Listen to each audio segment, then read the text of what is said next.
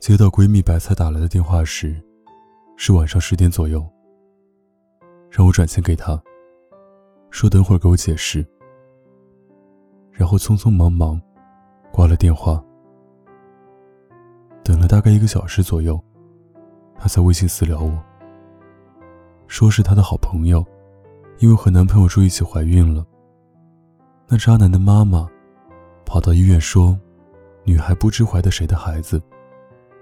将女孩一顿臭骂，然后拉起渣男走了。然而，事实上，是渣男的妈妈自认为自己家境殷实，看不上女孩。一开始，那男的还会回她微信，后来，微信电话全部拉黑了。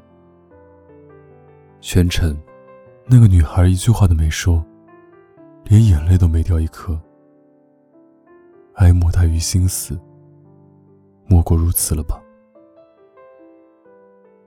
以前我以为这种事情只会在电视剧里上演，原来艺术来源于生活，并非只是一句骗人的酒话。现实中的妈宝男，真的不比电视剧里的差，一样的软弱无能，一样的道德沦陷。一样的恬不知耻，而作为被害者的姑娘，遭遇这一切后，连咬牙切齿去恨的精力都没有了，因为她全身的力气，也只能够她收拾残局，用她最后卑微的倔强，维持着自己残存的自尊心。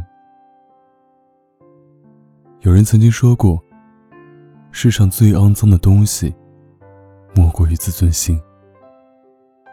但是那一刻，于他而言，既是肮脏，余下的一生，都需要这份自尊心如影随形。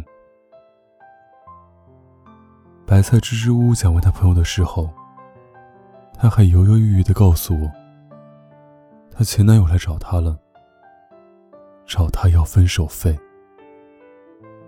那一刻，我的心里真的有一场海啸在翻滚。当时，我搜索了脑海里这二十几年听到的、看到的所有肮脏的词，都找不出一个可以表达那一刻我的心情。她的前男友我知道的，也是一个听了妈妈的话，要和白菜分手，还不当面说，直接玩失踪的那种人。白菜要了好久的答案。一直没给，最后等来自己的死心。白菜刚打起精神，重新生活，他竟然有脸出来要分手费，而且，她前男友在失踪后就找了下一任。我也不知道，这种人怎么还会有脸出现？这世上多的是你想不到的不要脸的人。以前，我觉得孤独终老真的好可怕。一个人起床，一个人吃饭，一个人生病，一个人生活，甚至一个人死去。在你无数个快乐的日子里，没有人与你分享；在无数个难挨的时光里，没有人可以依靠。想想就觉得，人世间最大的痛苦莫过于此。然而，看到身边一个血淋淋的案件，我开始觉得，我愿意从现在开始，为孤独终老做准备。尽管我才二十三岁，我开始学着享受一个人的孤独。我不是消极。也不是一定要一个人，只是，如果遇不到那个与我灵魂契合且富有责任感的人，我也会一个人努力赚钱，好好看书，坚持跑步，热爱生活。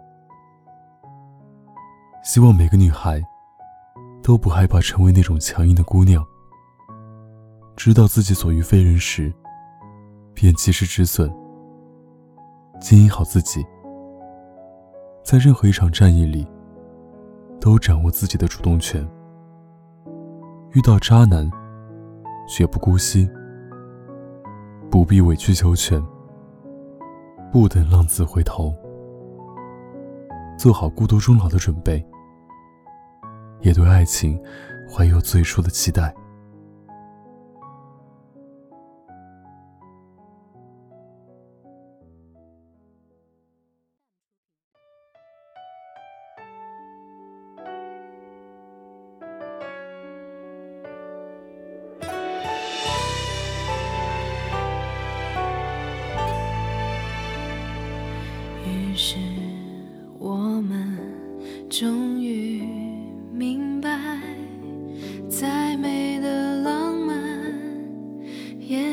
是枉然。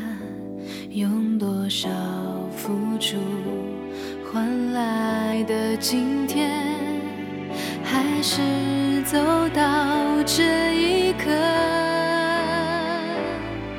电影开场。爱情